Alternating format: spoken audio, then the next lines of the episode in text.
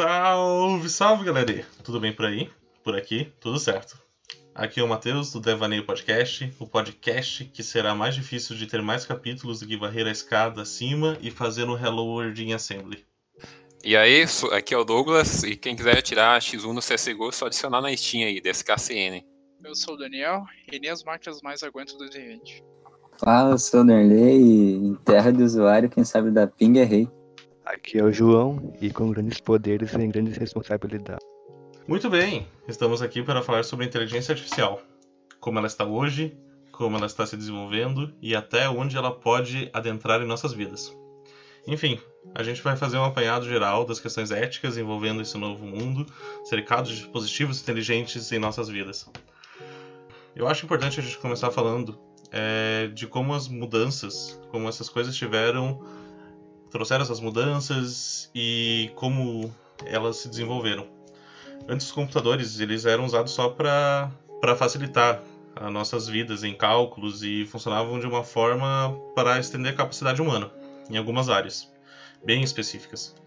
E faziam isso realmente só para acelerar processos e fazendo essas atividades cada vez mais rápidas, mas atividades sempre simples. É, logo depois desse cenário, é, começou, não num período muito grande de anos, o surgimento da IA. E aí sim, a gente começou a ter a real intromissão da computação no cotidiano das pessoas conforme as tecnologias iam evoluindo, mais decisões eram tomadas por essas tecnologias em diversas partes do cotidiano das pessoas e cada, cada vez mais as pessoas tomavam, estão tomando menos decisões por si só e fazendo a tecnologia tomar essas decisões por elas. Logo então, a gente vai começar os questionamentos éticos da tomada de decisão e a influência na tomada dessas decisões em cima de como as pessoas trabalham. E mais ou menos isso que a gente vai adentrar hoje no nosso podcast. É, seguindo essa linha, a gente tem a infoética, é, que ela surge no meio de todo esse contexto, é, que seria uma ética adequada é, na sociedade mundial para uh, TICs, que seriam tecnologia de informação e comunicação. Então, seria uma ética é, coletiva no mundo virtual. É, hoje em dia, a gente entra na internet e acha que está muito seguro é, por estar em casa, no seu quarto, está no conforto de sua casa. Porém, é, você pode estar muito exposto por estar postando é, é fotos íntimas na internet ou colocando informações privadas. É, você pode estar sujeito a ataques. E existem muitas pessoas mal intencionadas na internet, pois a internet é muito grande. E pois não é só a internet que conhecemos, onde uh, temos o Google, que uh, faz parte de da vida de todos, onde encontramos todas as informações. Uh, existe outra parte da internet, que seria a Deep Web, uh, que é uma parte muito grande também. É, um lugar onde é cheio de informações, muitas informações que, que são é, ruins para nós, podem ser encontrados no Deep Web e não seria é, muito bom visitá-la. Uh, bom, antes da gente começar a continuar essa questão do papo ético, uh, é legal também a gente passar como é que funciona a questão da IA em si, como é que, como é que ela se aprofunda na questão da deep learning, de, de, de inteligência artificial em si, e como que está essa questão do progresso envolvendo não só a, a, a utilização mesmo da, dessa interface nova, dessa tecnologia nova, mas também de todos os dados que estão relacionados a ela, a quantidade de dados que exige para você ter um algoritmo cada vez mais uh, inteligente, cada vez mais próximo ao que ao, ao conhecimento humano, assim dizer. Então, basicamente, as deep learnings elas têm uh, esse conceito relacionado a redes neurais. Então, basicamente, uh, essa basicamente é a estrutura em relação a eles, biologicamente falando. Então, basicamente, elas recebem esses dados de entrada e depois ela acaba através da tentativa de tentativa de erro acaba é, trazendo esses resultados através de, uma, de um dado que está escondido, um dado específico que está escondido. E nisso ele acaba retornando esses, esses retornos aí através dessas assemelhanças, essas essas tentativas de erros que, que ele acaba acontecendo nesse processo.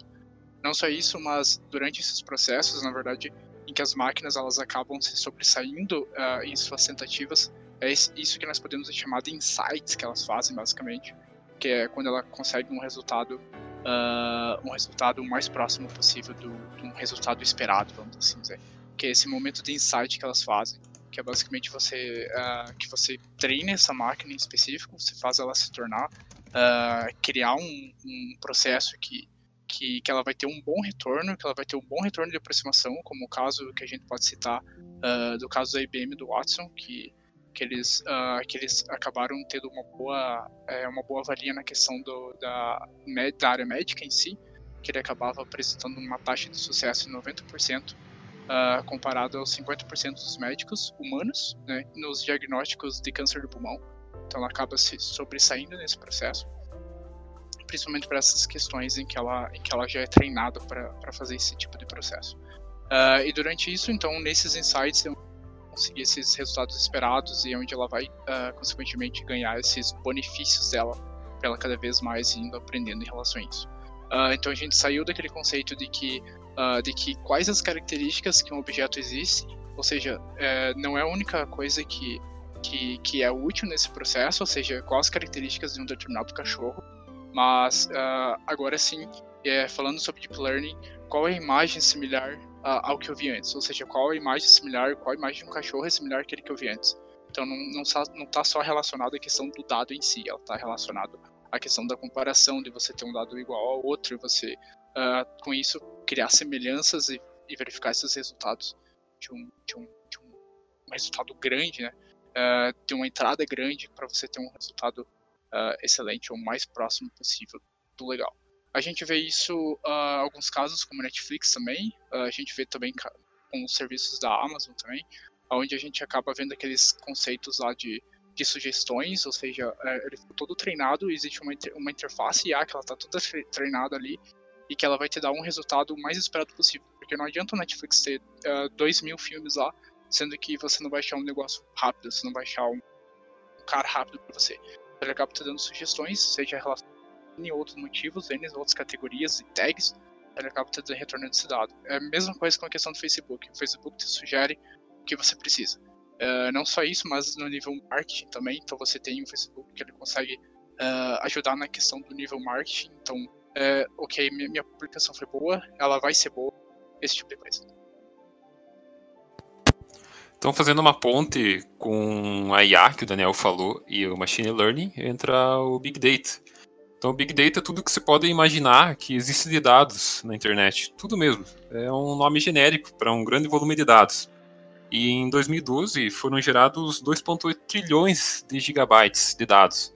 Então imagina hoje, em 2019, 2020, né, é muito dado aí uh, disponível.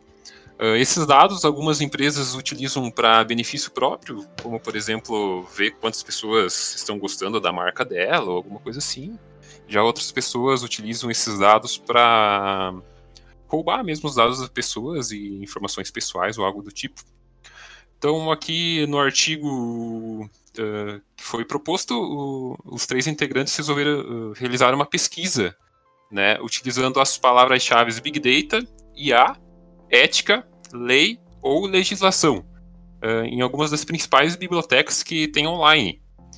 e pasmem, a busca não encontrou nenhum resultado tá? Então é, é um bom tema de TCC, caso alguém queira se aprofundar no assunto, pois existe bem pouca, bem pouco, bem pouco artigo e material sobre esse assunto de Big Data e ética e lei e legislação.